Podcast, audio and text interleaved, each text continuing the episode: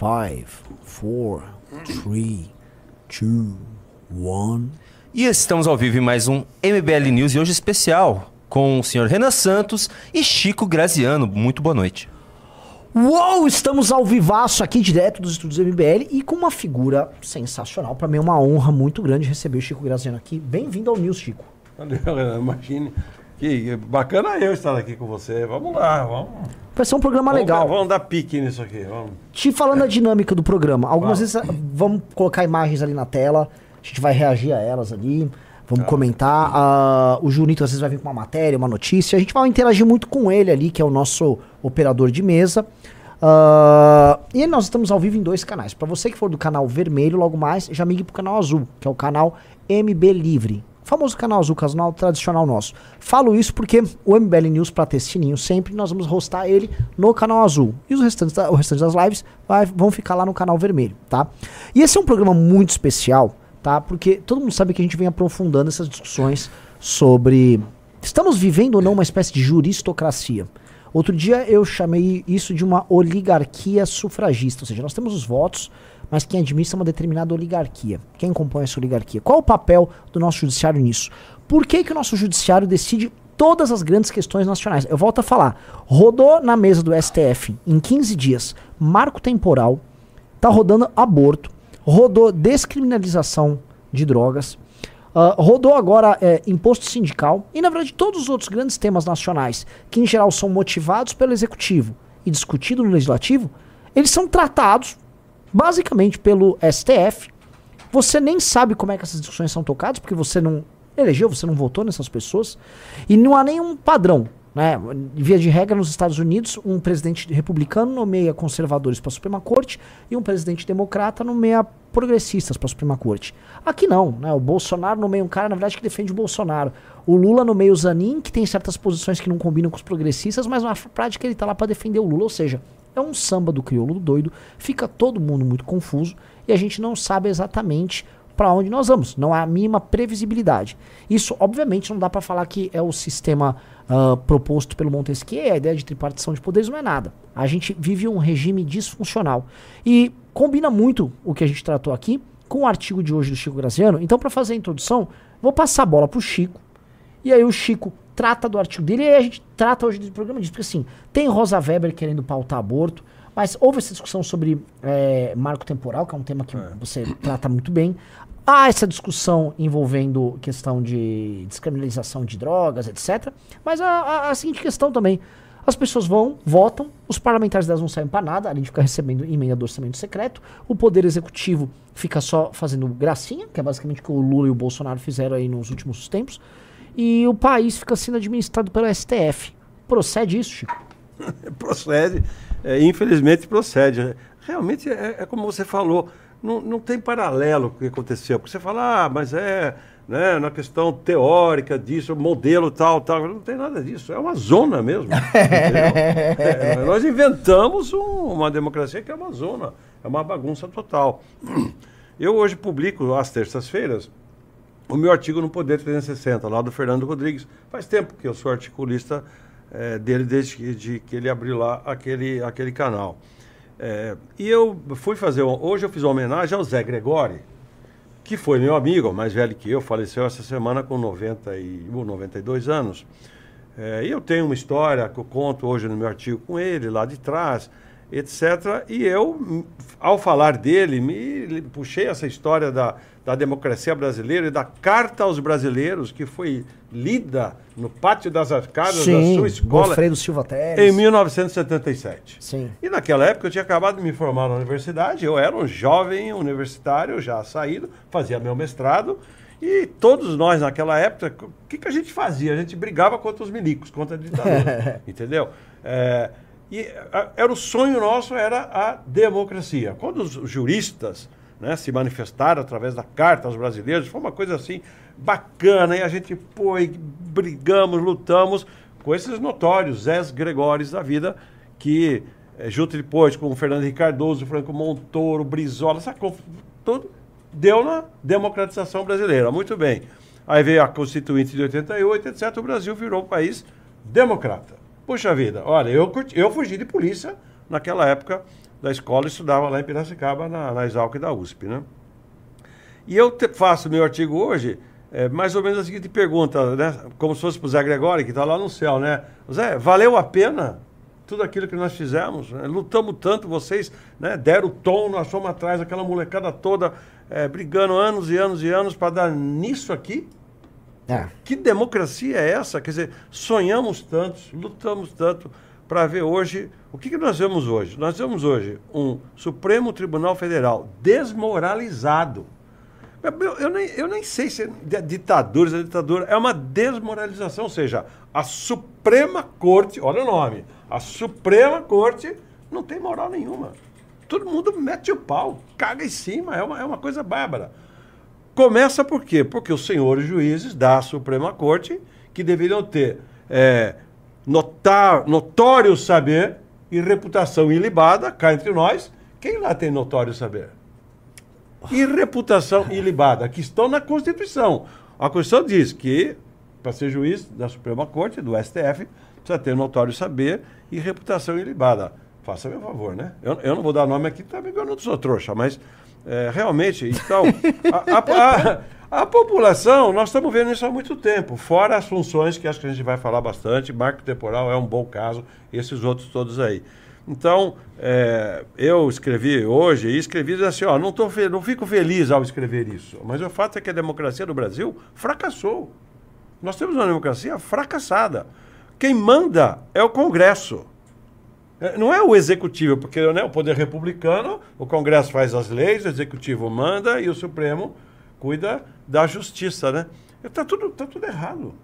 O Lula fica viajando para lá e para cá com a sua senhora, hotéis caríssimos, bem e do bom, agora que é um avião para ir em cama de casal. Poxa vida, pelo menos eu me entusiasmei que ele está bem lá. Mas, você está Tá funcionando, Renan? né? Tá funcionando, pô, bom pro Brasil. Mas agora, que, que coisa é essa, entendeu? Fica falando um monte de abobrinha, defendendo ditador, né? E realmente é uma memória de quem, quem tem a minha idade, da minha geração, que lutou tanto contra a ditadura militar, você vê a degeneração, para falar a verdade, é a prostituição que acometeu a democracia brasileira. Bom, e aí as pessoas escrevem para mim, porque eu tenho lá o Twitter, o Instagram, o LinkedIn, etc. E aí, como é que a gente sai dessa? Não tenho a menor ideia. Não tenho a menor ideia. Eu acho que isso aqui que nós fazemos aqui, que vocês fazem aqui, é um caminho. É, nós temos que procurar um caminho, porque isso que se apresentou para nós até então não deu certo. Né? É, então, acho que é um, é um bom tema, sabe? É, eu também vou terminar dizendo o seguinte: não é por isso que o Brasil vai afundar. Eu não acho. É uma desmoralização de uma nação democrática. O Brasil continua, vai indo, vai indo, vai indo. 1,5%, 1%, não sei o quê. O Brasil vai indo para frente. Ele vai, vai, se arrastar. Vai se arrastando. Uma nação muito poderosa em termos de tamanho, recursos naturais, tem uma baita de uma agricultura. Né? O mundo inteiro precisa de comida e não tem como produzir. O Brasil tem uma sorte. E escrevemos sobre isso na nossa revista, né? É, do, da, do valor, do vigor do agro é, brasileiro. Agora, você já pensou se a gente tivesse um governo que funcionasse, uma democracia bacana, que respeitasse as pessoas, o Supremo ficava lá, os juízes, imagine, é, um, um, juiz, eu acho que por aí afora os caras nem sabem quem é um juiz da Suprema Corte, são pessoas sisudas, Sim. É, essa, são pessoas recatadas, são juízes da Suprema Corte, o Supremo Tribunal Federal. Aqui é uma bagunça, entendeu? Um superstar. É, né? é, superstar, cara, fica. É, realmente, eu, eu tô assim, puto da vida e ao mesmo tempo, tudo bem. Eu não, não perco esperando, não perdi até agora, não vou perder, né? Daqui para frente. É, isso é uma boa introdução, porque assim, vamos olhar, né, o, o que tá rolando.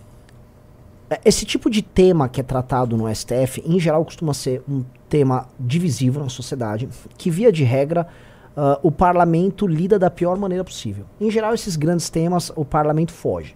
O parlamento também foge porque, na prática, quando ele vai tratar de um grande tema, me parece que ele pensa o que eu posso ganhar votando num tema impopular. E aí ele vira pro, pro executivo, por exemplo, e exige grana, exige emenda, exige cargo, exige ministério. A gente sabe o, o jogo que funciona ali.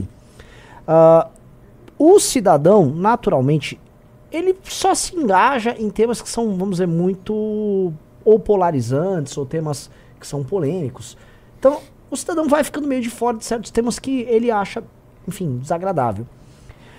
E há uma questão técnica, pelo menos eu venho abordando isso, eu vou até te perguntar, porque eu gravei sobre isso hoje também. Tá? Me parece o seguinte: a gente uh, vê a administração dos municípios. Quando você visita uma cidade no interior, a, todo mundo comenta, assim, é uma reclamação de todos os prefeitos.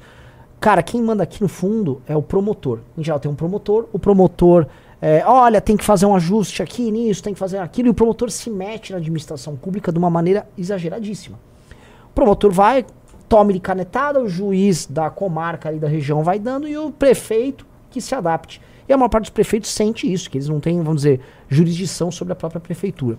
O legislativo, em cidades do interior ainda, é composto por pessoas, quando muito, alfabetizadas. É, assim, a, a, a, qualidade legislativa nos interiores é muito ruim. Se eu for aqui na capital, enfim, não dá nem pra fácil. O nível. Aqui é banditismo total, Rio de Janeiro nem, nem se comenta.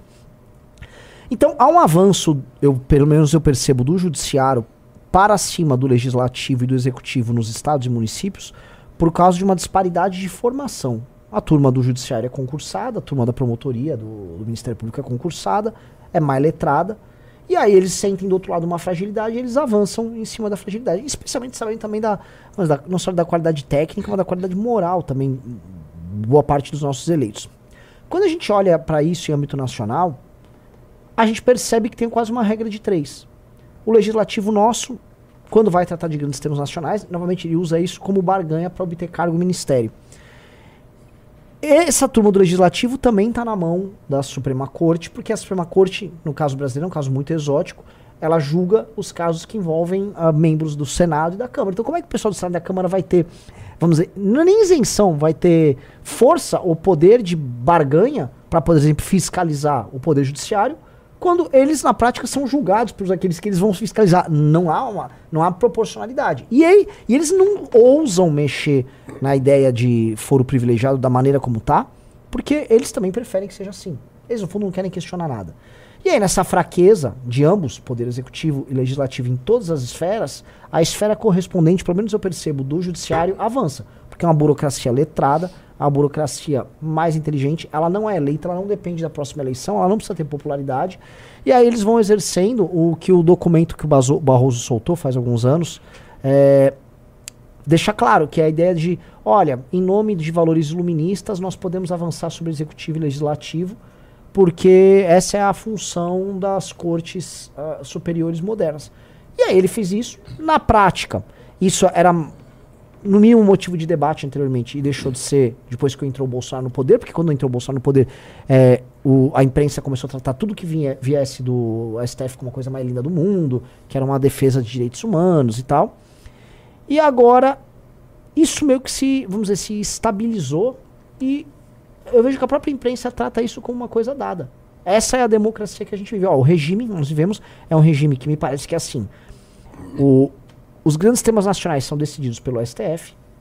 A Câmara dos Deputados basicamente recebe dinheiro e faz algumas chantagens com o Executivo. E o Executivo decide algumas coisas com relação à política de juros, política de preços, alguma coisa de política econômica, é, política de relações exteriores, política externa, uma coisa aqui de educação, uma coisa aqui de saúde e só. Me parece que ficou meio que isso. E isso é uma coisa muito limitante. E acho que isso ajuda a explicar o fato de a gente não conseguir mudar a nossa própria sociedade e aí não resolve aquilo que você levantou do nosso crescimento pífio. A gente tem um potencial gigantesco, mas a gente não consegue crescer. Não sei se você vê é, é, é, essa, essa, essa questão do, dessas burocracias, porque eu vi isso nas prefeituras e vários membros do MBL em todos os lugares relatam isso. Prefeitos, amigos meus, o Marquesan foi prefeito de Porto Alegre e fala: Renan, você passa o mandato inteiro na mão de promotor. E o promotor não é eleito, o promotor não tá ligando. Se ele não gosta, vai com a tua cara. Ah, nossa, não vai poder fazer essa obra aqui não. Não, isso aqui não, isso aqui eu vou entrar. Aí o cara, assim, processo, é uma máquina litigante para te pedir uma poda de árvore, cobrir um buraco, lançar uma determinada política pública. E quanto mais fraco o prefeito, mais o cara sucumbe na mão do promotor. Você vê isso também? Como você vê esse game? Porque me parece assim, tem um ajuste mal feito na nossa democracia e parece que a gente não consegue resolver. É, é muito, é muito interessante. Eu gostei pra caramba dessa, dessa dessa colocação sua, quer dizer, no fundo você tem uma burocracia, como se fosse uma burocracia, quer dizer, dentro do aparelho de Estado, que é o Ministério Público, né? É, eles são preparados Eles passam num concurso, é, não é fácil passar. Não mesmo. é, passam os melhores, né, os mais estudiosos, etc. É, e eles não dependem de nada depois. Eles têm absoluta autonomia. Cada promotor, é- ele manda nele próprio. Eles não têm, muito, eles não têm muita... é, muita não, nenhuma hierarquia entre eles. Ou seja, não presta contas a, a ninguém praticamente, tirando um pouco corregedoria e etc. E eles é, se embatem na disputa normal de qualquer democracia, no caso da democracia brasileira, eles, é, é, eles se, se embatem, é, perdão, estava falando aqui um pouco longe, né? Eles se embatem com é, vereadores. Você falou, puxa vida, é, é, é, é chato pra caramba dizer isso, mas a gente tem que ser realista mesmo. Quer dizer, vereadores, quando são letrados, tá bom, foi o que você falou, né? É, realmente, é, é, a qualidade dos políticos vem caindo, Muito. né? É, então você pega o- o- no passado os grandes políticos. É, é que a gente tem mania de achar que o passado sempre é melhor que o presente. Eu, eu, eu, eu resisto a dizer essas coisas. Caramba, mas realmente você vê as câmaras de vereadores, tem, tem bons vereadores por aí afora, mas nem sempre são a maioria. É, e os prefeitos também, puxa vida, hein? Você estava falando, estava me lembrando lá da minha Ilha Bela, né? É, nós estamos lá enfrentando um problema enorme em Ilha Bela. Ilha Bela, se não for promotor público, nós estamos ferrados. Sim, mas. Porque, porque a- o, o prefeito é tão. Ele, ele, ele pega aquele dinheirão dos royalties, ele faz cada barbaridade com aquilo, e o Ministério Público fica segurando. Não pode, não pode, cadê a licença? E a gente fica denunciando para o Ministério Público. Então, o promotor público ele tem uma função, no caso lá, é essencial, um pouco ao contrário do que você falou. Então, eu, eu, não, eu não saberia generalizar. Mas é muito interessante essa tese sua de que você tem, dentro do aparelho do Estado brasileiro, né, um grupo. Né? Isso, em certo sentido, pode valer para juízes também. Não é fácil ser juiz. Também é um funil difícil. O cara estuda três, quatro, cinco anos para passar num concurso. Né? Então, nós estamos frente aqui. Quando eu falo da, da democracia nossa fracassou, é, é mais um elemento. Há, há uma disputa é, desigual desigual entre os poderes e o, e o Ministério Público é, é quase que o quarto poder, né? Sim. É, na dizer, prática, ele é um quarto é- poder é, mesmo. não, É, é, porque antigamente ele fazia parte do judiciário, mas depois da Constituição de 88 ele tem uma autonomia total, então é como se fosse um quarto poder.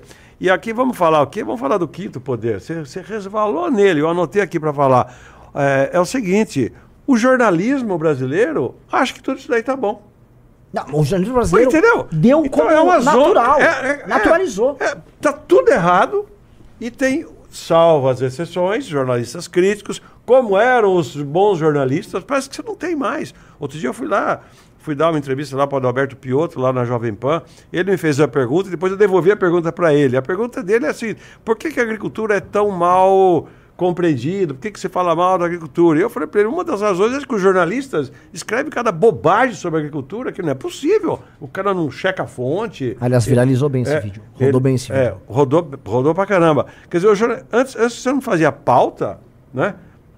Eu vi agora, lá no jornal, no estado de São Paulo, no, no dia que eu estava dando entrevista lá para ele, para o Piotr, na Jovem Pan, saiu uma matéria eh, sobre alimentos que podem desaparecer do mundo.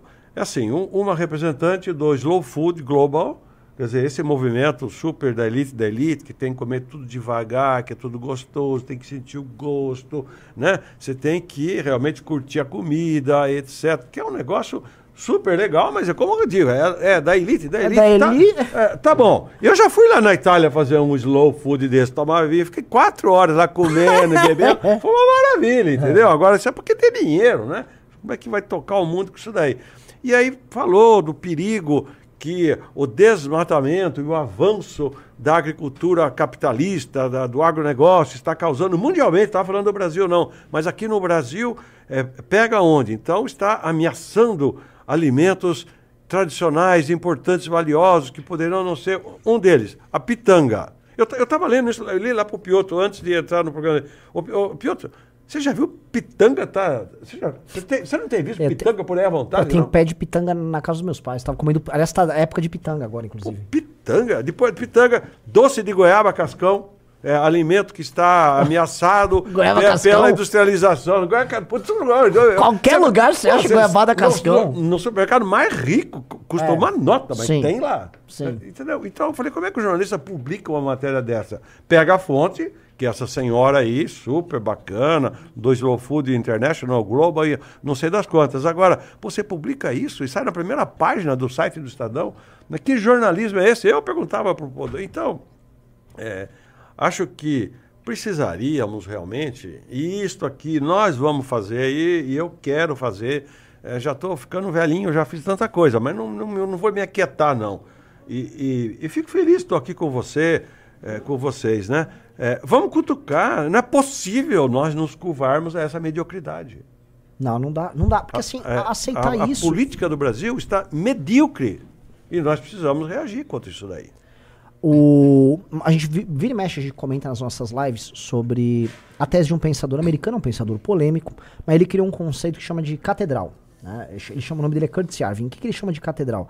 Catedral é basicamente, tal qual na Idade Média, por exemplo, a igreja, e aí o símbolo da igreja eram as catedrais, era a validadora do que era verdade e o que não era verdade. Hoje o que eles chamam de catedral é um misto de universidade com jornalismo. E aí a burocracia do Estado, ela pega esse mix de universidade e jornalismo, com os consensos que eles trazem, e ele aplica na máquina pública, independente de qualquer oposição. Aí lá nos Estados Unidos também trabalha a ideia de deep state, que existe uma espé- espécie de estado profundo, em que as decisões são tomadas pelo executivo, mas elas não são jamais executadas, elas são negadas, e aí um presidente nunca é efetivo.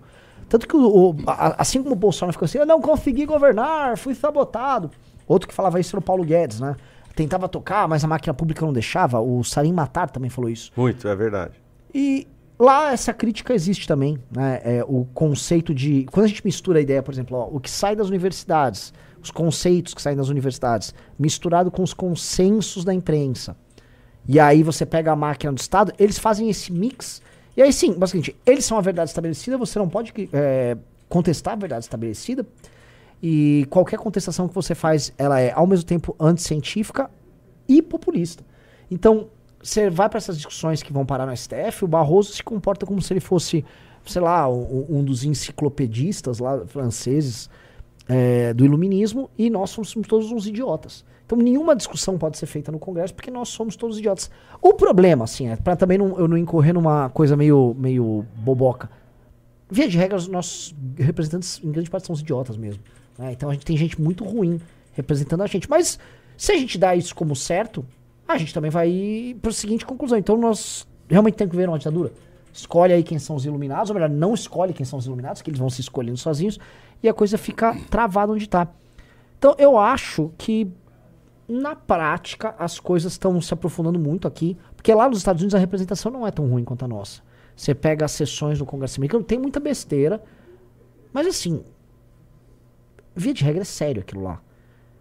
Aqui a disparidade é muito grande. Assim, a, a diferença de nível, por exemplo, tava todo mundo comentando sobre o Fufuca, que era um cara Oh. que era bolsonarista, agora ele é petista, tá no, virou ministro do governo PT.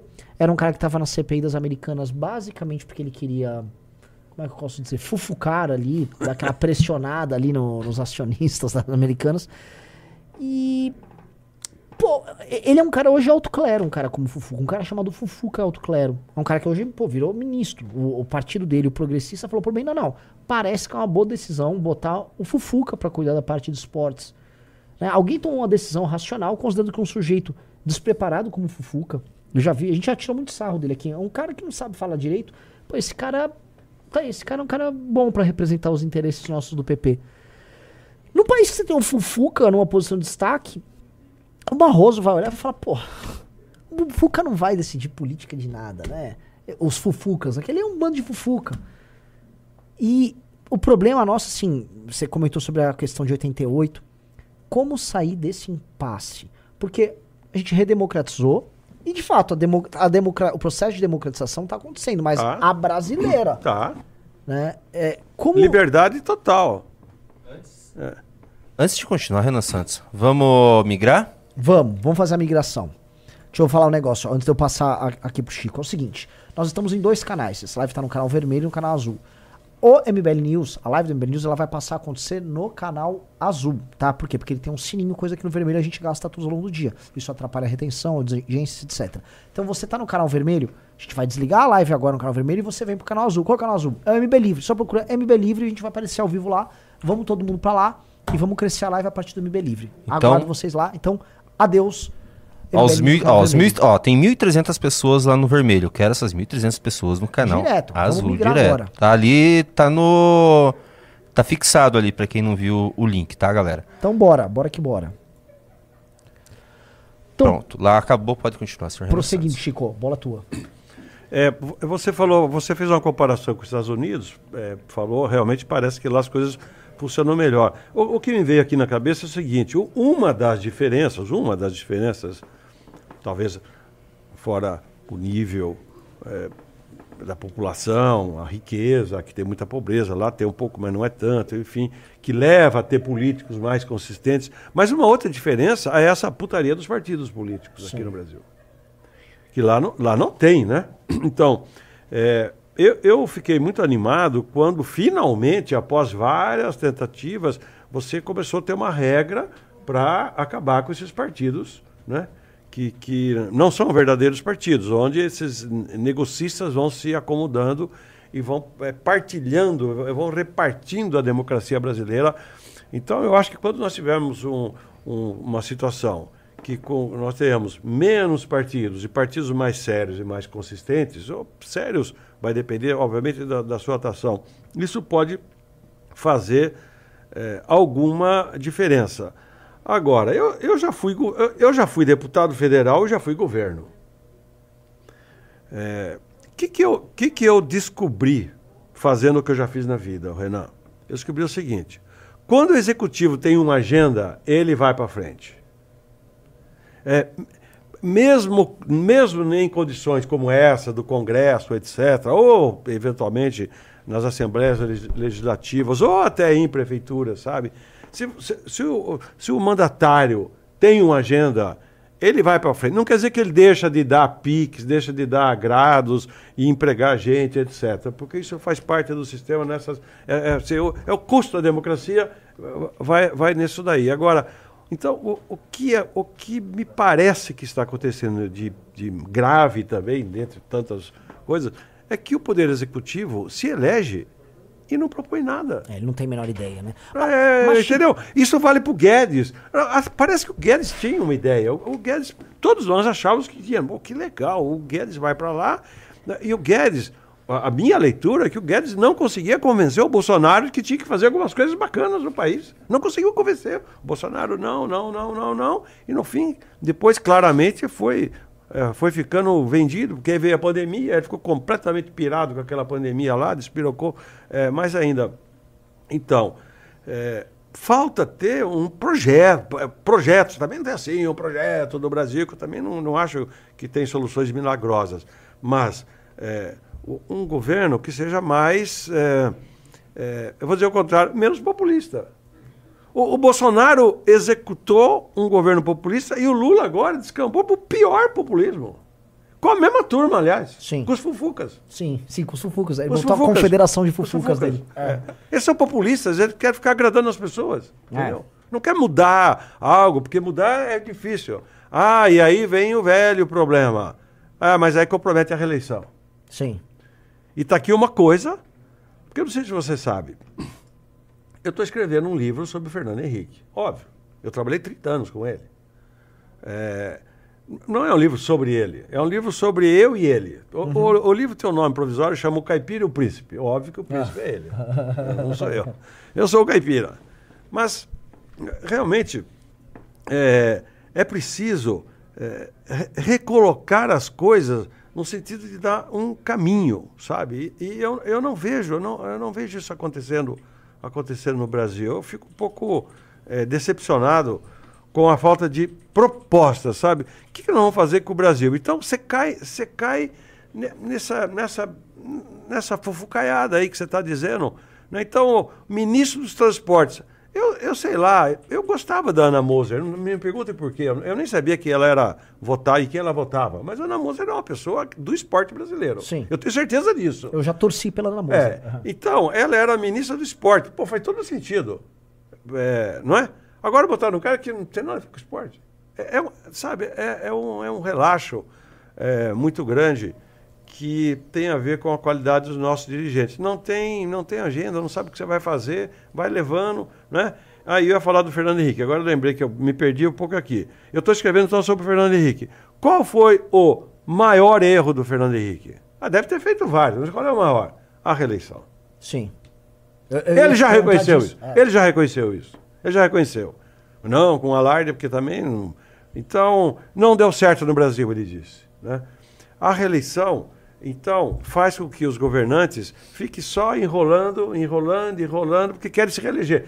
Acab... Mas mal começou o governo, já está organizando a reeleição. Sim. Pô, não, aí, ó, não- real- realmente, isso precisaria mudar.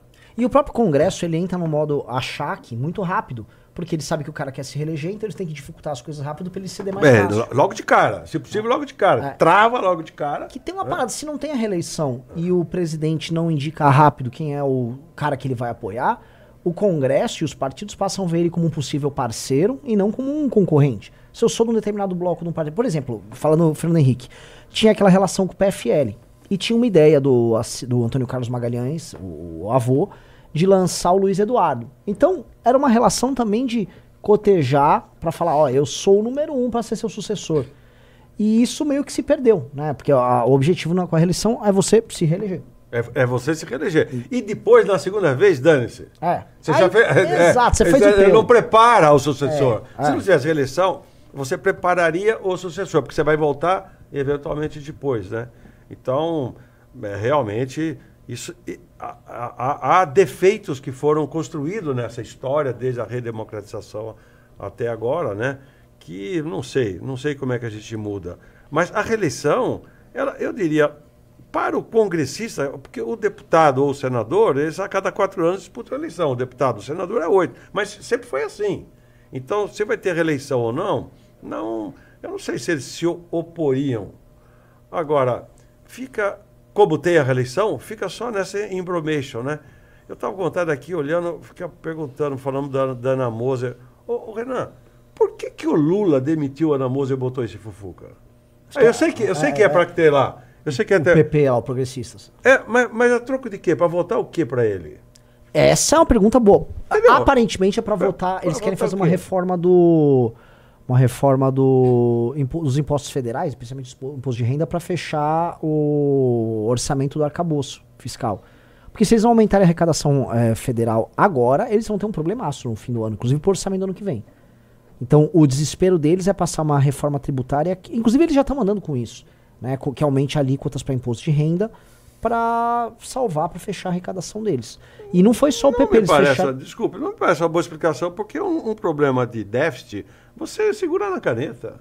Mas é que eles, a caneta foi dada pelo arcabouço. Eles já fecharam que, que assim, o modelo É, econômico... Você controlaria, para não incorrer em riscos constitucionais e ficar sujeito a impeachments, etc. Né? Quer dizer, é, Ele poderia fazer sei, corte, eu- mas ele não vai fazer corte. O lance é que ele não então, vai... ele teria que fazer corte. É, mas ele não é vai fazer. populista, Mas ele não faz vai corte. fazer, mas é lógico. É, você é, é. está presumindo que ele vai fazer de maneira é. racional. Ele não vai fazer corte. Ele, o próprio Lira, pra provocar, falou: ó, vamos fazer então uma reforma administrativa. O Lula. Ah, você tá louco. Você tá louco. Você tá louco. Não vai ter reforma nenhuma. Eles querem fazer via arrecada, aumento de arrecadação. Que é uma loucura. Porque assim, a gente já tem uma economia pouco competitiva. A classe média tá esganada. Eles vão pegar todo mundo que tem emprego formal e vão ferrar a galera. É louco. E aí eles ficam levando a discussão para aquele campo do vamos taxar grandes fortunas. Mas eles não estão taxando grande fortuna. Eu tava falando ontem, né? Vamos coisa- taxar grande fortuna significa vamos espantar as grandes fortunas. né? Exato. Cara, assim, ó, Leva embora, né? uma coisa que é muito louca é o 1% norte-americano, né, o cara que ganha, vamos dizer, o 1% mais rico norte-americano, para você entrar no clube do 1%, você tem que ganhar 650 mil dólares por ano, tá? O que a grosso modo dá 50 e tantos mil dólares por mês. Eu fiz a conta certinho, dá 270 mil reais por mês. Pra você entrar no clube do 1% nos Estados Unidos.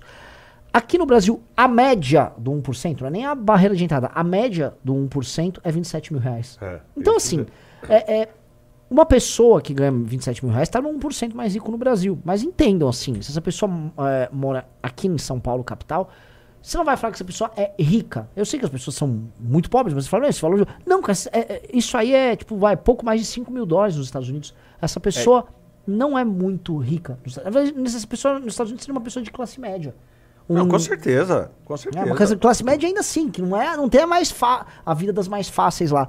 Mas aqui isso é considerado 1%. É, eles estão taxando basicamente uma pessoa que tem um emprego numa multinacional ou tem um comércio, o comércio está funcionando bem. Essa pessoa vai estar tá sendo hiper taxada. E essa pessoa vai começar a fazer cálculo. Por que, meu filho vai continuar aqui? Por que meu filho vai embora do Brasil? E na verdade, não é nem o milionário que você está afastando. Você está afastando esse cara. Então, obviamente que a taxação não é só para 1%, ela vai pegar uma camada ainda maior. Então, famílias, às vezes, que tem uma renda combinada ali de 15 mil reais entre o marido e a esposa, às vezes eles têm um negócio ali essa família vai aumentar a, a, a taxação sobre ela para fechar ali a conta do governo. E aí eu acho que isso, vamos dizer, vai aprofundando um problema que é real, que é a falta de perspectiva de estar no Brasil. Por que, que alguém, uma geração mais nova, fica aqui? Hipertaxado, tudo quebrado, sendo culpado por todos os problemas. E aí olha pra política. Medo só... da rua, insegurança. É. Vai embora. É. Vai embora. Senhor Renan Santos, eu acho que seria interessante, acabou de sair aqui uma thread no jornal O Globo. Hum sobre o que pensam os brasileiros sobre hum. aborto, casamento gay, maioridade penal. Assim, agora que o, o STF está legislando sobre todos esses assuntos, vamos dar uma olhada? Bora. Acho, achei bem interessante. Nesse momento eles lançaram essa pesquisa. Deixa eu só facilitar a visualização de vocês ah, então, aqui. vamos lá, mas foi a pesquisa feita de 22 a 29 de agosto por um instituto que chama Instituto da Democracia. Eu não quero parecer é, é, um, um, um bolsominion, mas eu desconfio muito de alguém que venha com tudo com. Ah, mas aqui, maioridade, eu acho que tá seguindo uma tendência aqui. Ó, a maioria é a favor da, de. Da redução da maioridade da penal. redução da maioridade penal.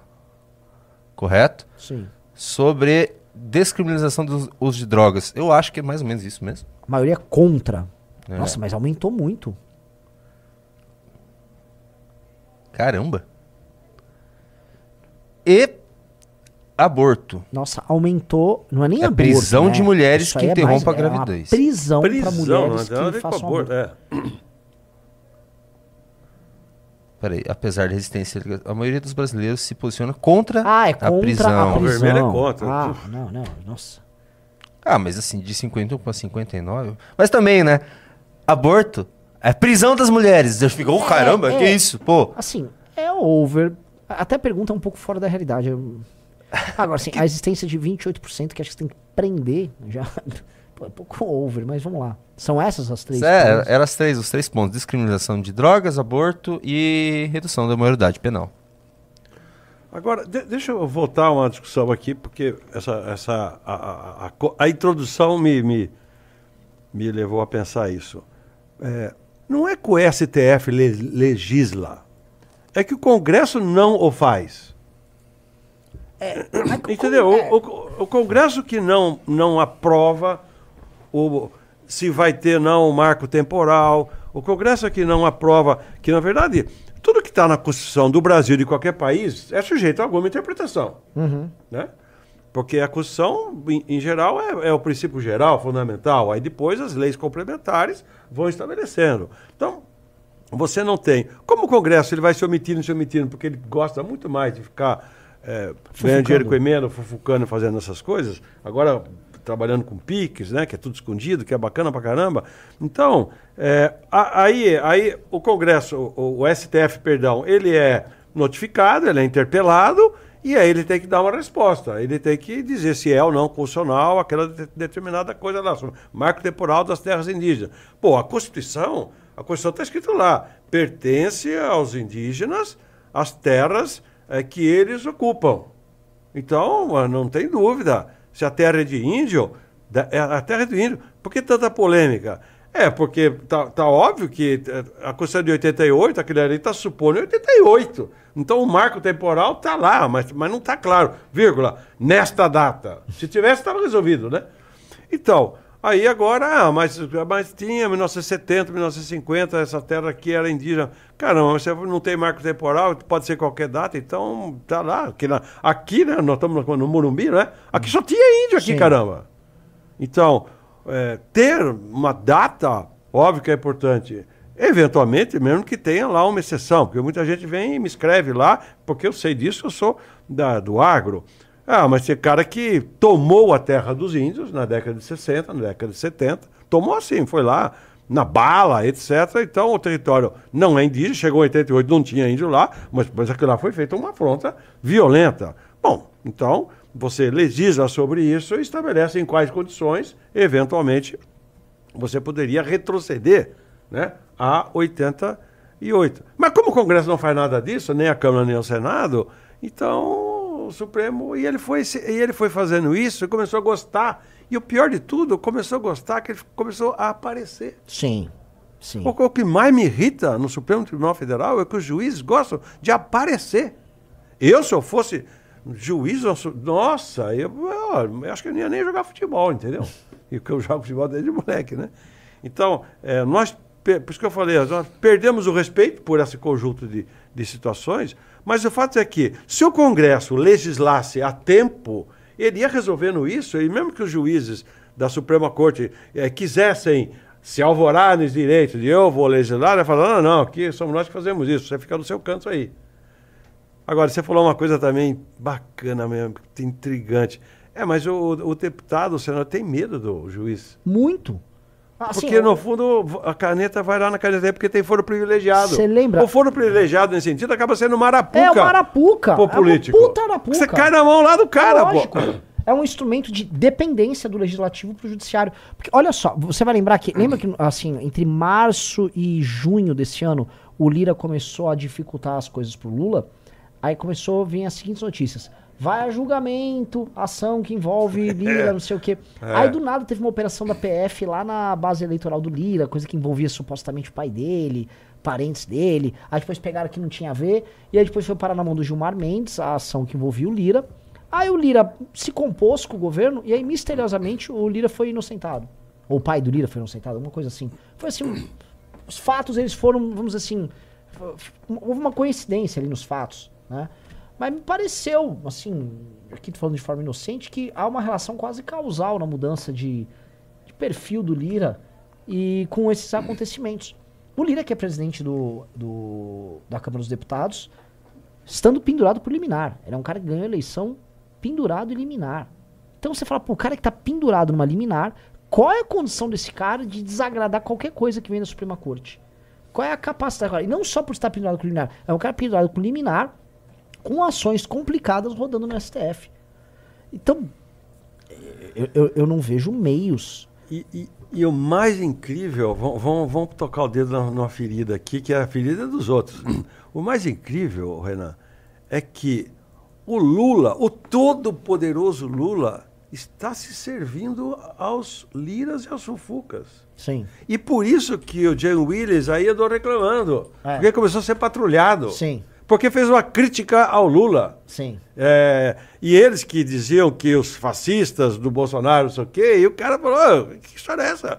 Eu sou gado agora. Então, é. É, porque, ou seja, há uma decepção dentro da esquerda é, com o Lula, porque o Lula cede a essas coisas todas, por razões confessáveis ou inconfessáveis. Mas o fato é que piorou a relação do executivo. Não é? Com o legislativo. Piorou nesse sentido, da, da qualidade da, das funções, da, da, das atribuições republicanas. Né? É, então o Congresso, né, vocês não, não, não, não façam nada aí, deixa que eu vou fazendo e eu entupo vocês de dinheiro, de cargo, de Sim. ministério, etc. E deixa lá, agora botou o Zaninho, sei lá mais quem vai botar.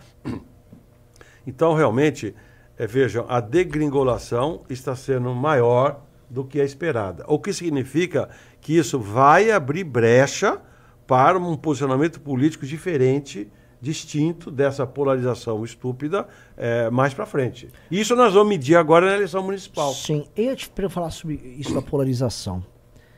É, aí eu olho as coisas em rede social e olho, pô, qual é a resposta que está surgindo a isso? Não há resposta por enquanto. Por exemplo, a gente está se organizando aqui, a gente vai construir um partido político. A gente vai para a parte da coleta de assinatura de partido político.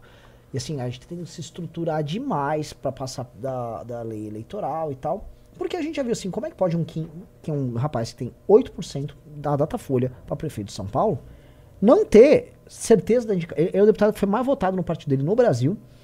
É, tá com 8% para prefeito. E o partido, não, não sei, não sei. Aí a gente olha.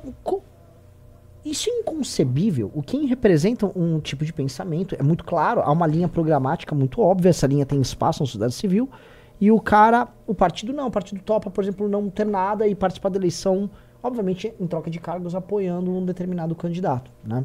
Que no caso seria o, o atual prefeito Nunes. É, o que, que eu quero dizer com isso? Não tem nenhuma resposta surgindo, os partidos não estão aí para dar resposta nenhuma. E quem entendeu um pouco o jogo, por exemplo, o Valdemar da Costa Neto entendeu. E o que ele está fazendo? Ele fica fomentando o populismo vagabundo. Por exemplo, Michele Bolsonaro fazendo shows, é, showmícios ali para mulheres evangélicas, com um discurso completamente vazio, que obviamente não vai ser uma resposta satisfatória para o que está acontecendo do outro lado. Aí eu fui ver, pô, deixa eu dar uma olhada no Tarcísio e no Zema, né? O Guto conhece o Tarcísio, tem uma relação boa, ele tem alguns secretários bons, mas no fim do dia, assim, o Tarcísio precisa ir numa, eh, lá no, na festa de peão em Barretos e ficar falando que o Bolsonaro é um mito. E aí o Zema fica desesperado e dá uma semana ele fala, dá, ah, cidadão mineiro pro Bolsonaro. Então ficou numa lance assim, tipo, eu amo mais o Bolsonaro. Não, eu amo mais o Bolsonaro, eu gosto mais. E mesma coisa no governo Lula. No governo Lula você tá assim, ah, o Dino cresceu demais, hein? Aí a própria galera que não quer lançar o Dino lá fala, não, tá com o Dino no STF, vê o que a gente faz com o Dino. Eles não sabem fazer. Silvio Almeida começou a aparecer demais. Some com o Silvio Almeida. E o vetor central para um lado é o Lula, para o outro lado é o Bolsonaro. E parece que as pessoas perderam na política a capacidade de imaginar soluções. Tipo assim, é, isso é uma coisa assim, a tua geração vivia de imaginação. Vivia, vivia. Ah, ah, é uma constituinte, é uma frente ampla disso. Então você imaginava. Era justiça. Sim, e você imaginava conceitos, concepções, linhas, e você se organizava politicamente para isso. Essa geração agora é uma coisa desesperadora porque ninguém imagina mais nada. As pessoas não conseguem olhar assim, sei lá, um palmo diante do próprio nariz. É tipo, você tá com quem? Ah, você não tá com quem? Então você é comunista, você é gay. Ah, você tá fulano, você é ótimo. E vice-versa, né? Ah, você é um fascista, você é um. Ah. E não há diálogo para nada. Ninguém tem projeto para nada.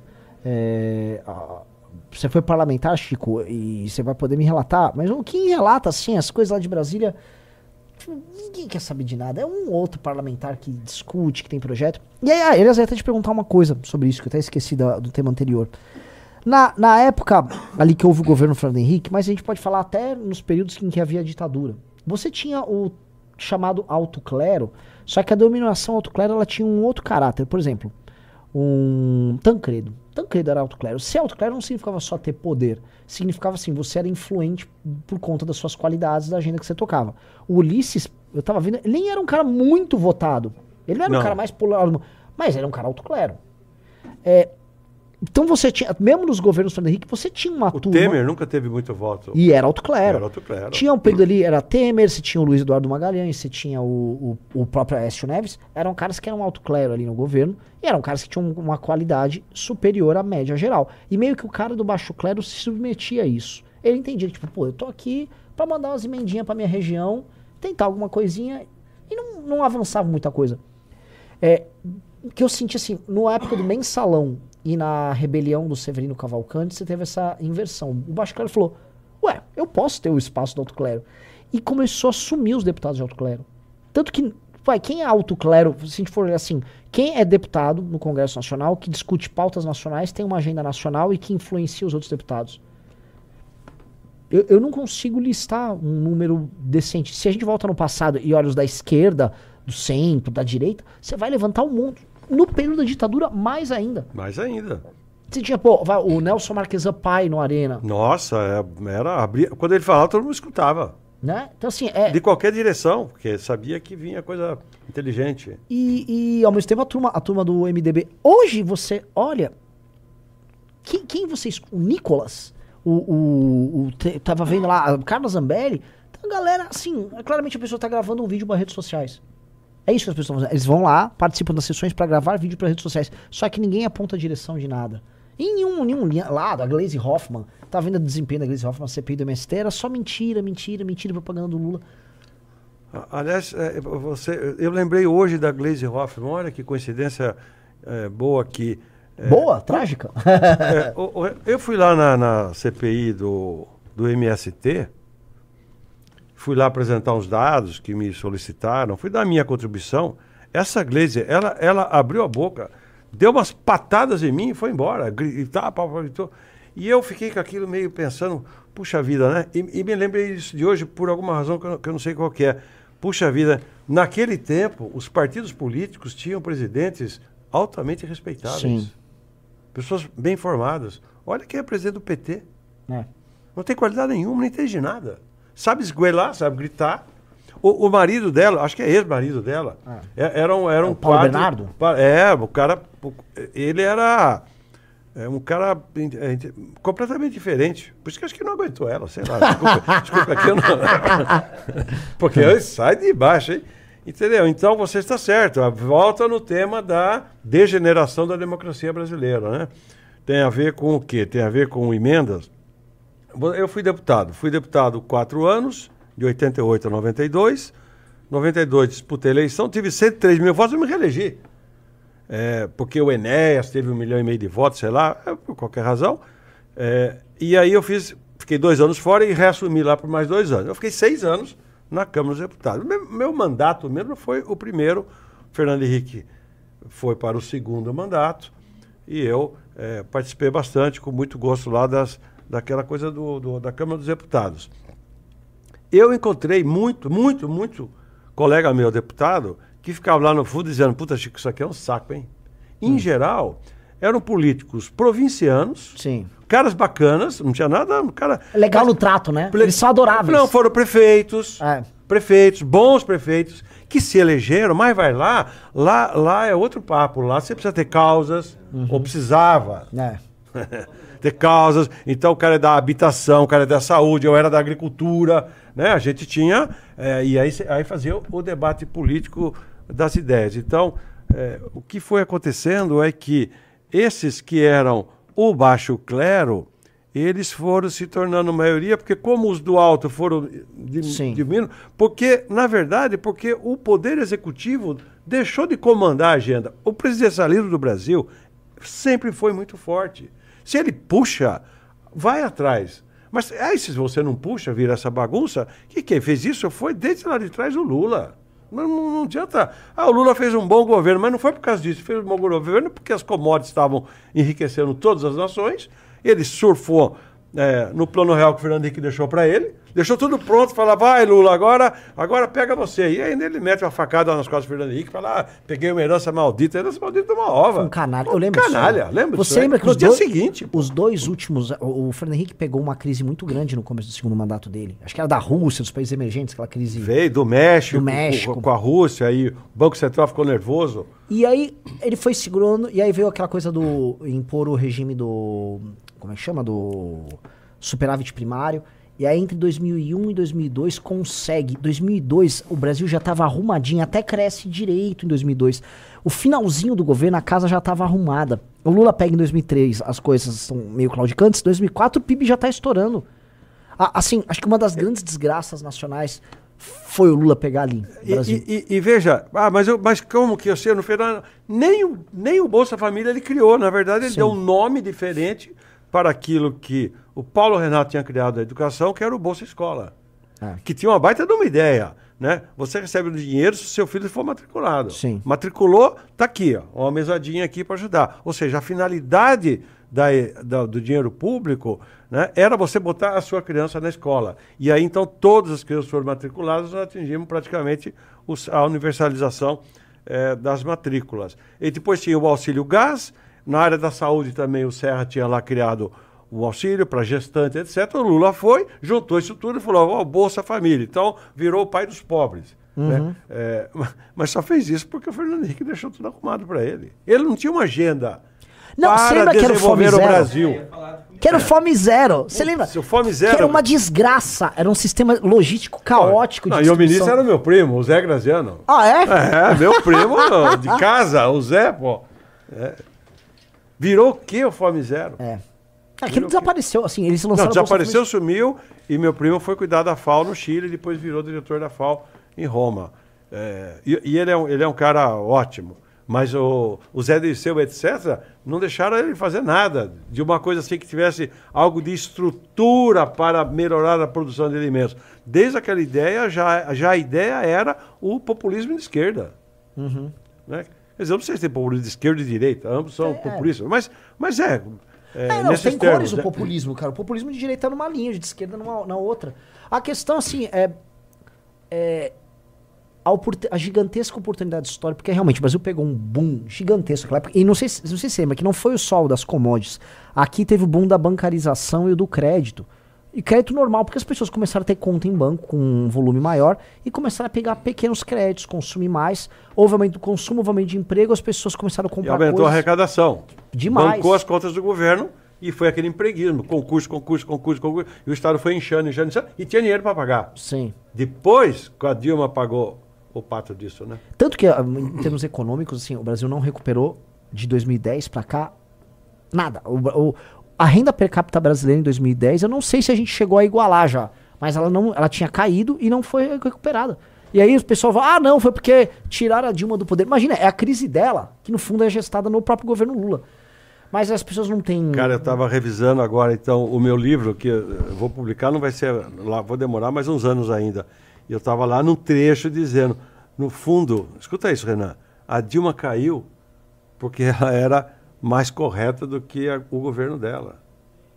Você já ouviu falar isso? Desenvolva, desenvolva. É, e porque e eu estava lá com o Fernando Henrique, eh, ainda trabalhava com ele lá na Fundação FHC, tentando segurar a Dilma. A Dilma brigou com a aliança que o Lula tinha feito com o. Com, com- Sim, com a faxina ética de 2011 que ela fez, né? Que É, ela começou é. a afastar os ministérios. É, começou, começou a afastar para cá e brigou com o Eduardo Cunha, que era o Valdemar todo-poderoso. também, não sei se você lembra. Val- Valdemar também.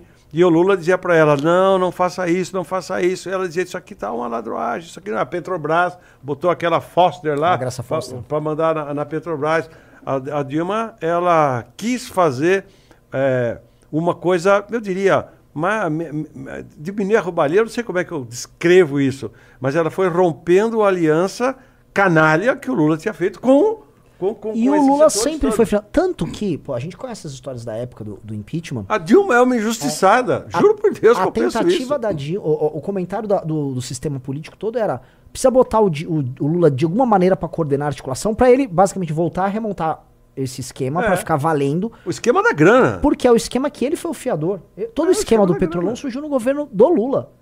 A gente vê a consequência no governo de Dilma, mas o esquema é, tá valendo no governo do Lula. Na verdade, o Petrolão surge como consequência da falha do mensalão.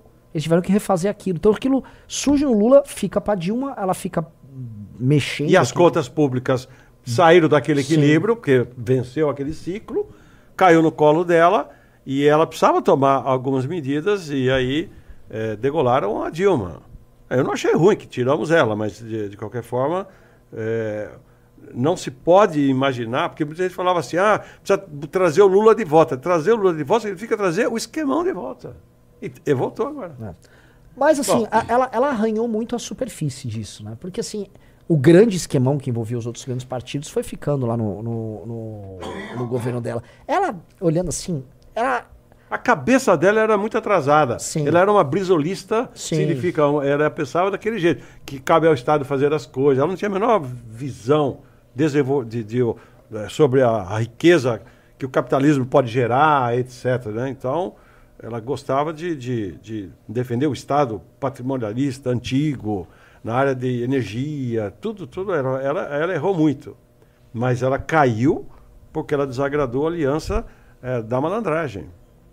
Ah, eu não sei, Chico. Assim, honestamente, é. Ela tinha noção de tudo. Ela tinha noção do que Não, ela tinha, ela tinha noção, mas ela não participava. Eu estou convencido disso. E estou escrevendo sobre isso agora, porque eu tive lá algumas informações, não são nada eh, surpreendentes, mas. eh, então, mais uma vez, imagine, não vou ficar defendendo a Dilma, mas, que- mas quero, mas, quero dizer o seguinte: o Lula lá de trás é que criou isso tudo, é, o- é isso que veio para cá. Sim. É. Não, o, o pai ele da assumiu história. um governo arrumado, reconstituído, economia estabilizada, boom internacional, fazia tudo bem, e ele fez o quê? Fez um governo deslavado. Você lembra, Chico, que quando a Dilma coloca o Lula para ser ministro, não foi só para evitar a prisão dele, até porque a prisão do Lula foi acontecer em 2018, não em 2016. Mas ela coloca também na ânsia de resolver a questão da governabilidade, em que ele ia ser um fiador dos acordos ali ao redor dela. E na prática, a política viu aquilo com certo alívio naquele começo de de 2016. Ah, não, acho que agora as coisas voltam à calmaria. O problema é que a calmaria era isso. Era esse acordão cleptocrático que os caras tinham. É, não sei se você lembra também que na- ali naquela fase do, do impeachment, o Lula e ela ficavam operando num hotel. Eu nem lembro qual era o nome do hotel. Lá de Brasília, que eles ficavam recebendo os políticos pra tentar evitar o impeachment ali. Então eles tentaram botar o Lula desesperadamente. Quando, me lembra muito quando o, o- o- a Argentina levou o Maradona pra Copa de 94. O Maradona já tava gordo. Tipo, ah, tenta fazer alguma coisa de última hora pra resolver. Ah, dá um jeito É. nisso. né? Não teve jeito, né? É. E. Agora, olhando assim, ah, a gente fica numa situação. É que eu não quero ficar na live a gente só se lamentando, ah, tá tudo uma droga.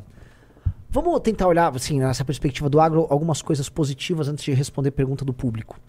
Ah, eu sempre fico tentando pensar, até tem a ver com a próxima edição da revista Valete. Aliás, deixa eu falar aqui, ó, para todo mundo que entrar no Clube MBL, você vai ganhar uma revista Valete e também peço pra você se inscrever aqui no canal. Se inscreve no canal, clica no sininho, então vai ganhar a revista Valete autografada. Então entra no clube e ganha a revista Valete autografada. Ô, pera aí, mostra ali o, o, Sil- o Chico Graziano escreve. Ah, é, não só escreve, Porra. está na capa, né?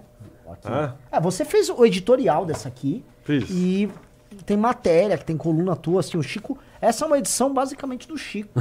né? Então, é, Poxa vida. Que... tá aqui, ó, o segredo da agricultura brasileira pro Chico Graziano tá na capa. Essa, a meu ver, ficou a capa mais bonita. Deixa eu ver de onde é que eu tô aqui. Não, eu tava vendo. E, é- ó, e essa aqui, todas as revistas são boas, mas ó, acho que essa aqui é melhor, hein? Ah, em Não é diagramação porque tá disparado. falando do agro, que ó, a minha vida é ligada ao agro, mas é que realmente. Aqui, ó. Aqui, ó. O segredo da agricultura brasileira. Você quer saber qual é? Entra no clube, né? Ah, bora que bora. E, e, Chico, uma pergunta, porque eu sempre, eu sempre falo muito assim sobre. E assim, é- é, eu tô até cansado de repetir essas coisas aqui, mas eu vou pegar o exemplo do México. O México tá adotando uma política de proximidade com os Estados Unidos no sentido de substituição das importações que os Estados Unidos fazem da China pelo México. Ele joga as empresas agora ali para ter uma espécie de balanço para não ficar dependendo da China, né? E o Brasil poderia ter tentado isso há muito tempo. Por que, que eu tô falando isso? Uma das outras coisas é, olha, a gente precisa industrializar o país, precisamos resolver uma questão que envolve tudo, inclusive a questão política, que é a questão nordestina. Eu acho que sim, as pessoas têm até vergonha de tratar desse tema, mas tem que tratar que é a questão assim, olha, é, a maior parte desses políticos estilo fufuca, pra gente tratar o fufuca como uma categoria, vem de lá proporcionalmente, a real, o orçamento secreto é muito presente lá, e as pessoas são mantidas num estado permanente de pobreza. Eu vejo certas regiões, a região de Luiz Eduardo Magalhães, lá, o- aquela região do Mato Piba, a gente até discutiu isso numa- lá no, no Valetcast. Você vê quando o agro chega, começa a mudar. IDH muda, renda muda, os políticos, inclusive, vão mudando, o perfil eleitoral vai mudando. Pergunta assim, para talvez trazer alguma coisa que nos anime. O agro pode trazer uma resposta para esse Nordeste profundo? Porque eu digo assim, se você começa a formar classe média no Nordeste, o Nordeste começa a votar, inclusive, diferente. Isso é demonstrado, assim, as regiões que o agro chegou já começam, o perfil eleitoral, assim, uma geração já, assim, em 4, 8 anos, você já prr, muda o perfil eleitoral. Que o agro conseguiria dar uma resposta, especialmente se for tratar de sertão, que é a região, o maior semiárido do mundo, mais populoso do mundo, é, é o do Nordeste brasileiro. O semiárido mais ocupado por gente no mundo. Então, será que dá para ter uma resposta para isso? Dá. E, eu- e eu respondo com muita facilidade porque faz parte do meu campo de estudo esse. É, deixa eu falar uma coisa para você para vocês. É, as áreas aonde, as áreas que mais crescem hoje na agricultura do mundo, vou falar melhor, a, a melhor produção de alimentos no mundo hoje está se dando em áreas desérticas. Hã? Em áreas desérticas. Por quê? Por conta do avanço da tecnologia e do avanço das tecnologias de irrigação, obviamente. É uma coisa curiosa, mas tão banal e pouca gente sabe. Ô, Renan, a agricultura não precisa de chuva. A agricultura precisa de água. Sim, água e chuva são coisas diferentes. Ah, É, são é. coisas diferentes. A chuva atrapalha a agricultura, a água não. A chuva, se você vai, fazer, vai criar gado, gado de leite, por exemplo, um lugar que é muito úmido, chove, chove, chove, chove, o gado está sempre doente. É muito bicho, é, é- é muita bactéria, é muito fungo. Se- regiões desérticas, então, lá no sertão do Ceará, tem uma fazenda de leite que é uma das melhores do Brasil, porque tem água. As vacas não tem um carrapato, não tem um nada. As vacas são maravilhosas. Entendeu? Então, a- o, o avanço tecnológico está permitindo que a irrigação se expanda nessas áreas desérticas. E se é deserto, não tem besouro, não tem fungo, não tem nada disso. É tudo diferente. O custo de produção fica menor, inclusive. Não, aí é que está. Aí é que está. Nós ainda, a- ainda não temos um custo de produção eh, comparável com você faz agricultura tra- tradicional em regiões onde chove. Né? Eh, então, eu diria, sim, o- o- a, a fron- a- a fronteira, a próxima fronteira do Brasil vai ser a- as áreas desérticas. No Brasil, o deserto é o semiárido, é o sertão. Sim. Né? Chove pouco, irregularmente, né? e, tem os e tem as regiões, tem os melhores solos do Brasil. Sério? Muito melhor do que de São Paulo. Muito melhor do que de São Paulo. Os solos da Chapada do Apodi, onde tem é, é, melão, frutas, banana, que exporta para a Europa toda, os solos são extraordinários. Eu vi que no Rio Grande do Norte tem isso. No Rio- era a divisa do Rio Grande do Norte com o Ceará, Chapada, é, uma delas lá. Tem um deputado É. chamado Beto Rosado, que a família dele produz fruta pra caramba. É, né? isso mesmo. E eu conheço os ousados, teve um, um deles, deve ser tio desse daí, o pai, não sei, que foi deputado comigo. Então, então os solos são bons. Por que, que não produzia nada? Porque não tinha água. Então você tem água de profundidade, você tem que fazer poços, tirar essa água. Tudo isso era muito caro e muito difícil porque você não tinha energia.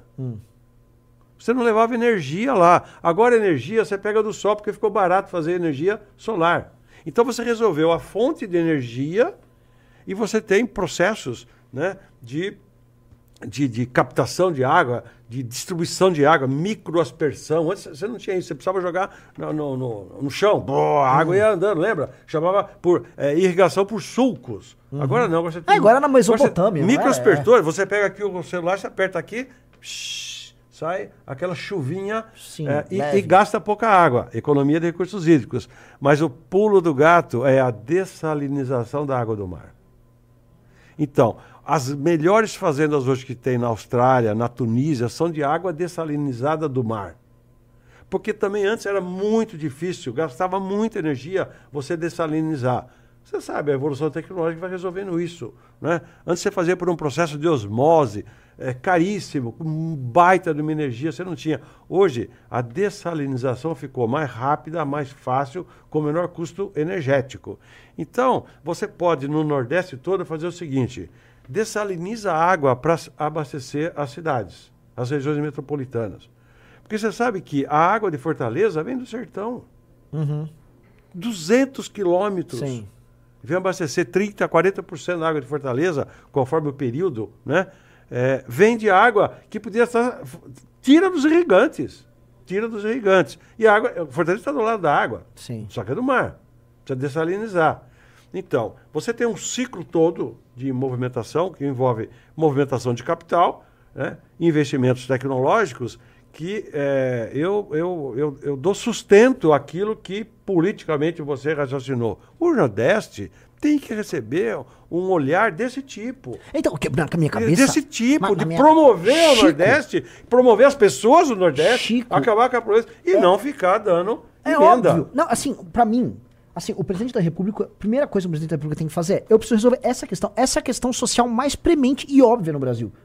Se você resolve isso, olha só, você começa a formar, você começa a resolver essa questão, aí você começa a ter mais municípios com presença de classe média. Porque que acontece? O agro chegou em Luiz Eduardo Magalhães. Pegando exemplo extremo, que é uma super cidade, Luiz Eduardo, mas o agro chegou pra valer lá.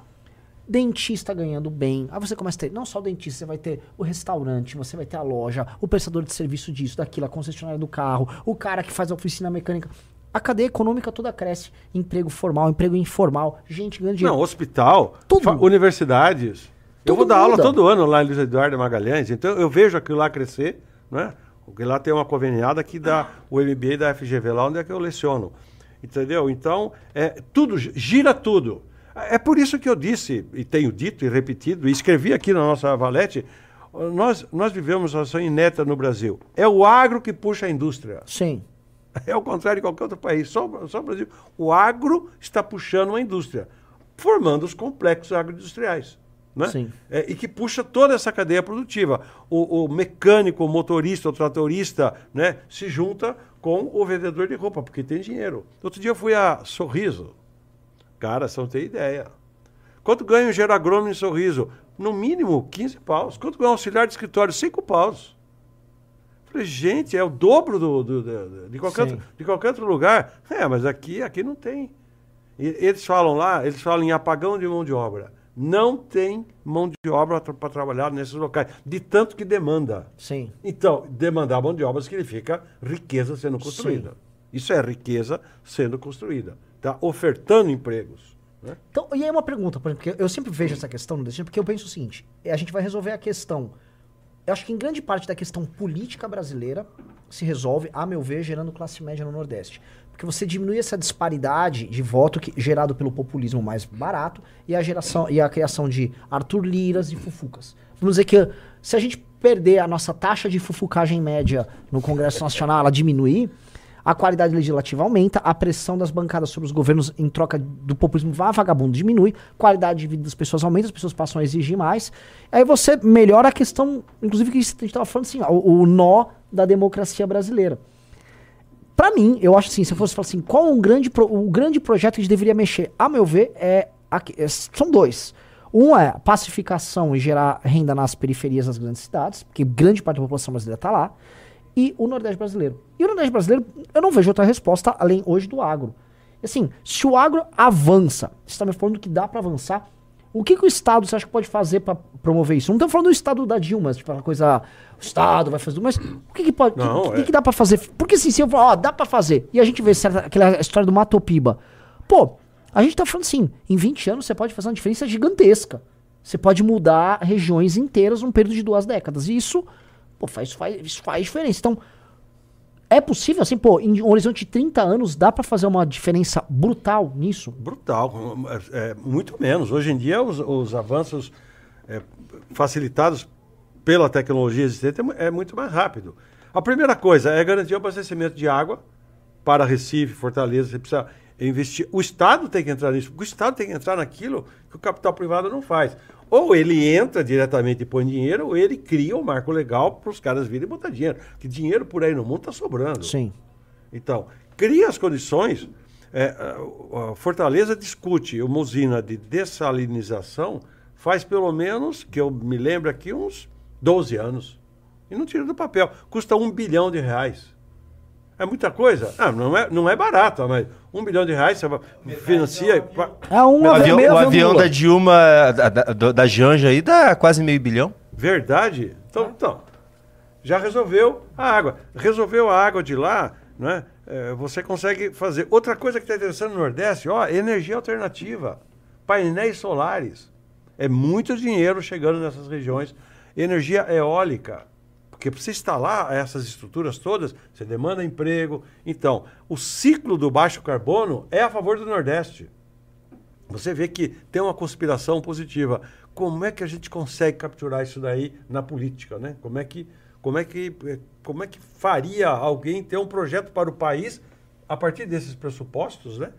Não precisa de 30 anos, você pode fazer por menos tempo e aí sim você elevar a qualidade da democracia do Brasil, né? Que eu acho que sim, a melhora da qualidade Porque senão vida... realmente é como você falou. Como é que você leva a qualidade se as pessoas continuam pobres e dependentes? Dependentes. E votando nos fufucas. É, o Fufuca vai lá e compra o voto do cara. O Fufuca fica cada vez mais rico. Porque eu vi que ele, eu vi que ele tinha lá o, o imposto de renda dele lá, a declaração sim. dele foi... Não, foi, foi, foi bem pra caramba. Fufuca é um fenômeno. O Fufu, ah. E ele é mais um do, dos caras fenomenais ali. Uhum. Eu tava acompanhando, tem um fenômeno muito legal. A gente até pretende ir lá. É, Arapiraca, que é a terra do Arthur Lira, que é uma, vamos dizer assim, é uma máquina construtora de praças. Porque eles mandam as emendas, já não tem mais onde gastar. E não tem cobertura de esgoto total lá em Arapiraca. Uma praça.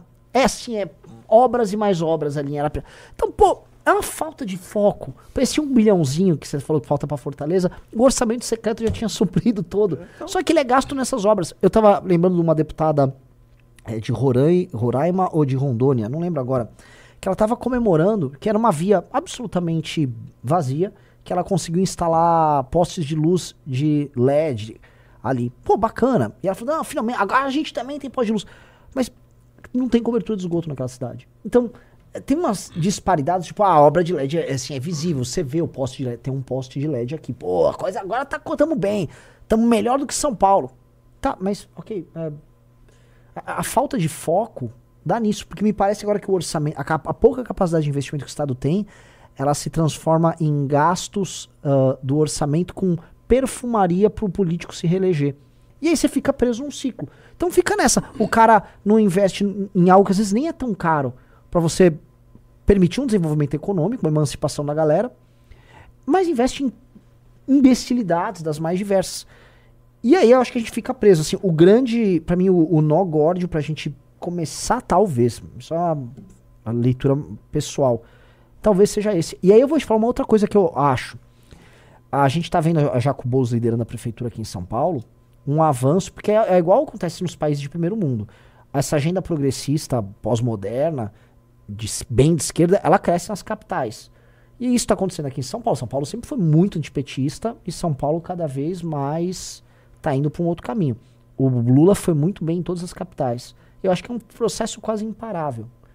É, quem pode dar a resposta, igual acontece nos outros países, é, essa massa do Nordeste é muito mais conservadora em termos de valor do que a, as pessoas daqui de São Paulo, capital. Você pode ter uma virada de chave aqui. O Nordeste começar a votar mais à direita, ainda mais se tivesse emancipação, e aqui a galera acaba indo para a esquerda com. Porque o Nordeste é que votava na direita na Sim. época do regime militar. É. O Nordeste não vota na esquerda, o Nordeste vota no Lula. É.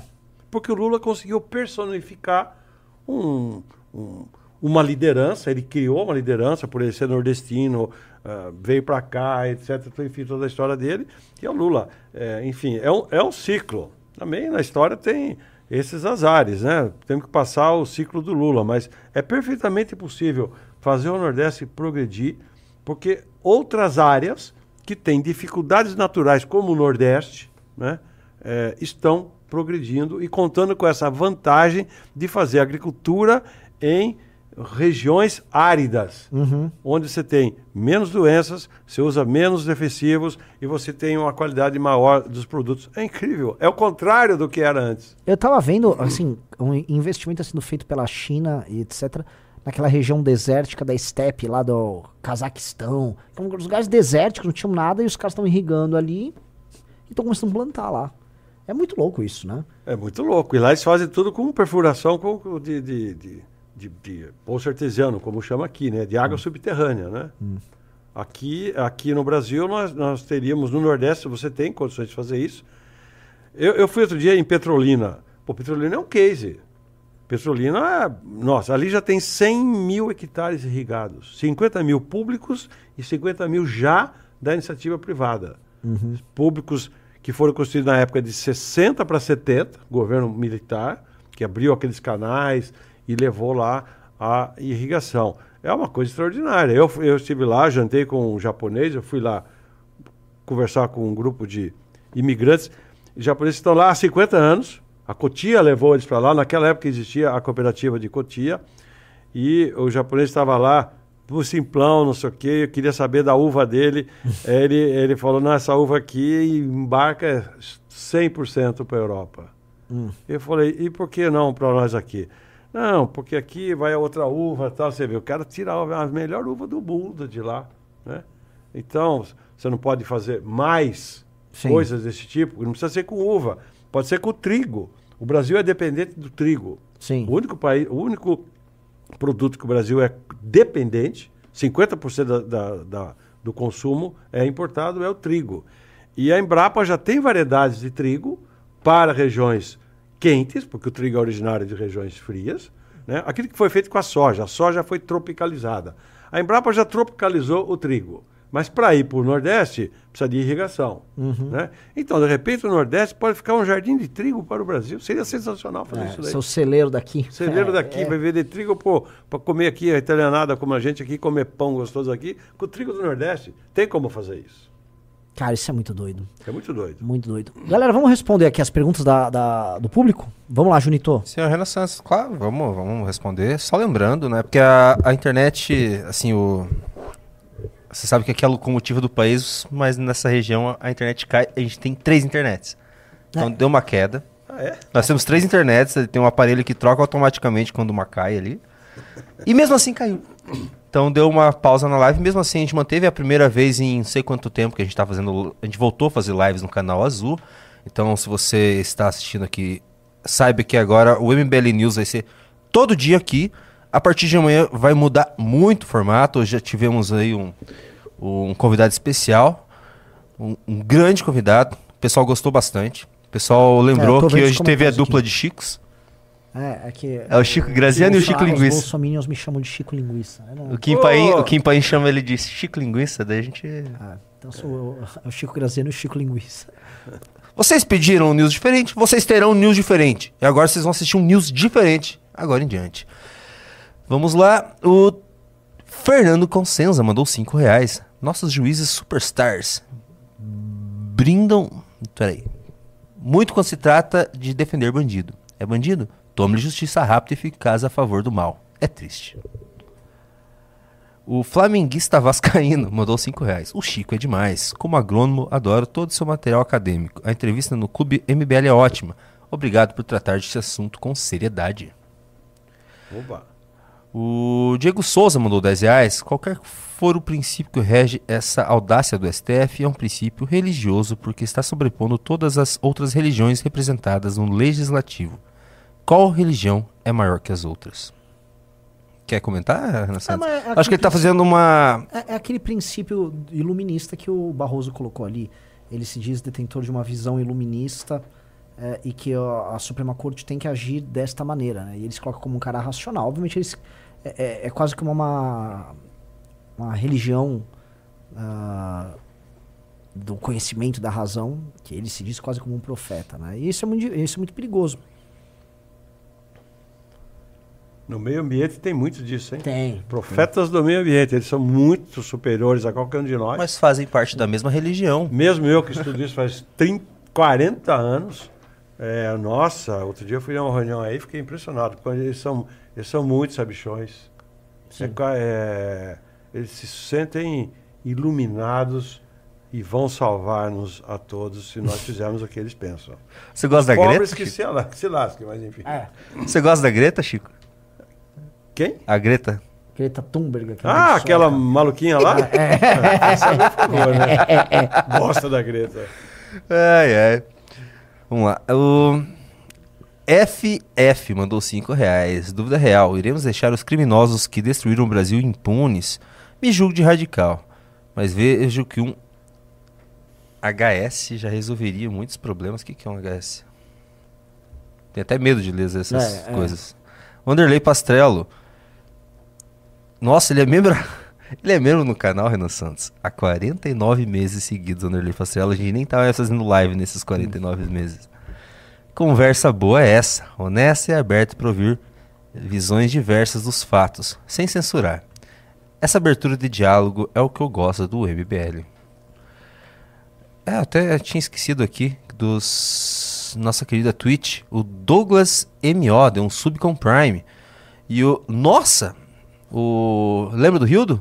Aham. Também trabalha com agro. Sim. Ele tinha feito uma promessa que se ele comprasse os boi lá, ele ia dar vários subs aqui. Ele comprou promessa, hoje ele deu mais 10 subs pra comunidade lá da Twitch. Muito bom. Obrigado, Rildo. Rildo Abreu? O Rildo abriu. Ah, ele não gosta de mim. Ele, ele, ele- ele é um fã legal. nosso que me odeia. Não sei explicar. Ele ama você. Ele ama você. Fala aí, Rildo. Você gosta do, do nosso Chico Linguiça? O Bruno Bacelar mandou 20 reais por mais lives como essa. Ótima discussão. Indo buscar a minha segunda valete amanhã na agência postal. Abraço de Luxemburgo. Ah, chegou em Luxemburgo a, a valete é? dele? Não, assim, a, a Valete na gringa. tá falando- Eu tô até pensando em colocar algum colunista em Portugal, porque a demanda por Valete em Portugal é enorme. Enorme. A gente tem colunista em Portugal. Tá bom, já tem o Orlando que escreve de lá, mas. é, tentar falar com algum Portuga mesmo. Um Tuga. O Rildo falou que odeia o Renan. Viu? O Rafael Piccolo mandou 5 reais. Irrigar plantação em clima árido parece gravação de música em estúdio. O som é gravado de maneira mais seca possível e o reverb é adicionado depois. Robson Pinheiro mandou 5 reais. Qual a melhor estratégia para o Kim capitalizar os votos do Nunes, sabendo que este rejeitou o apoio do Bolsonaro e muitos bolsonaristas nem sabem disso? Ficar mais conhecido. É, 64% do eleitor sequer sabe quem é o Kim. Robson Pinheiro mandou 5 reais. Qual a melhor estratégia. Ah, uh, cadê? Acabei de ler esse. O Only Lizard King mandou 5 reais. Próxima manchete do UOL. MBL assume que Dilma era inocente. É, o pessoal tava brincando que eles vão. Eles vão cortar isso e colocar em todas as manchetes amanhã, que a gente achou a Dilma inocente. Felipe Donadi mandou 5 reais. Lula é muito mais esperto que se pensa. Enganou todo o Ocidente. Assinou adesão ao Tribunal de Haia, mas deu a volta por cima sendo analfabeto. o Lincoln mandou 5. Ouvir o Chico me fez renovar a fé no nosso país. Todos os brasileiros deveriam ser capazes de imaginar um país como o Nordeste desenvolvido. É o sonho do senhor Renan Santos, inclusive desenvolver o Nordeste e livrá-los do PT. É isso aí, senhor Renan Santos. É as participações que temos por enquanto. Temos o Fábio Elias, que deu um sub com Prime lá na Twitch e mandou uma boa noite para todo mundo. Boa noite aí, Fábio Elias. Galera, muito obrigado por todo mundo que assistiu. Chico, gostou? Gostei, bacana. É, nossa live é assim, a gente vai falando o que a gente quer. É, e, é, e não tem reserva. É, vai- é longo, eu diria. Sim. Longo, é gostoso. Não tem, não tem é, freio, então vai falando. E, e você, você tem uma boa cabeça também. Então, me ajuda aqui. Esse cara que não gosta de ser isso é bem trouxa também, hein? tá, cara com a cabeça dessa não gosta, você tem inveja dele. Deve ser isso. pô. É, eu também acho. Eu acho Também que é isso. Todos que não gostam de mim. Mas não inveja. mal, não é? Tudo bem. Mas Chico, eu gostei muito de você, viu? Muito obrigado. Uma honra. Teremos mais Chico nos próximos É, dias, Chico, que agora ah, vai ter um sim. formato. Terça-feira, não. Terça-feira, quiser, É? quiser mandar. Ó, a nossa produtora tá ali. Então, pessoal, terça-feira teremos Chico aqui. E o formato tá mudando. A gente, inclusive, tá fazendo investimentos. A gente vai ter um programa meio. Parece tipo Pingos e sabe quando fica aquela. Chama GC, aquele, aquele quadro avisando o que tá passando, rolando na tela, Ah. é, com é, horário, logotipo e tal. Vai estar telas divididas, vai estar bem. tá- se tava legal hoje, preparem-se que vai estar bem mais legal nas próximas. Muito bom. Valeu, galera. Brigadão. Boa noite. Boa Fomos. noite a todos.